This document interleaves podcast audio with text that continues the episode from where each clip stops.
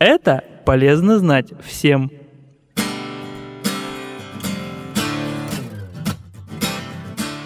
Здравствуйте! Сегодня с полезными советами вас познакомлю я, Юлия.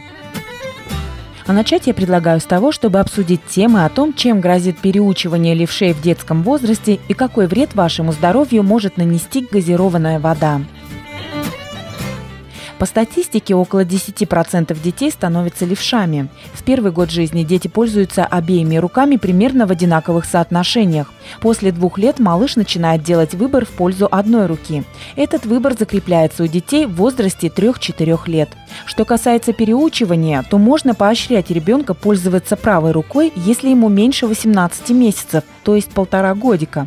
Если больше, то переучивание не имеет смысла и может привести к отклонениям в развитии ребенка. Запомните, детей нельзя заставлять пользоваться правой рукой. Как правило, насильное переучивание левшей вызывает проблемы такие, как заикание или трудности при письме.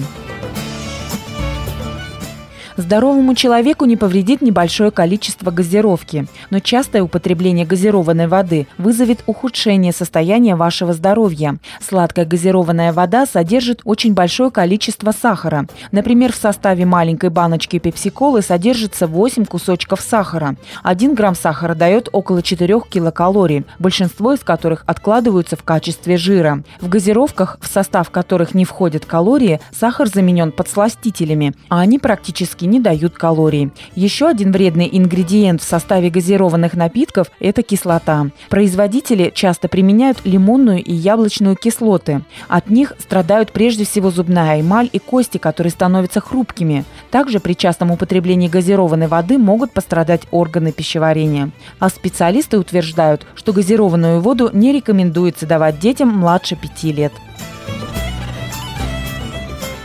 полезными советами вас познакомила Юлия. Хорошего вам настроения и прекрасного самочувствия.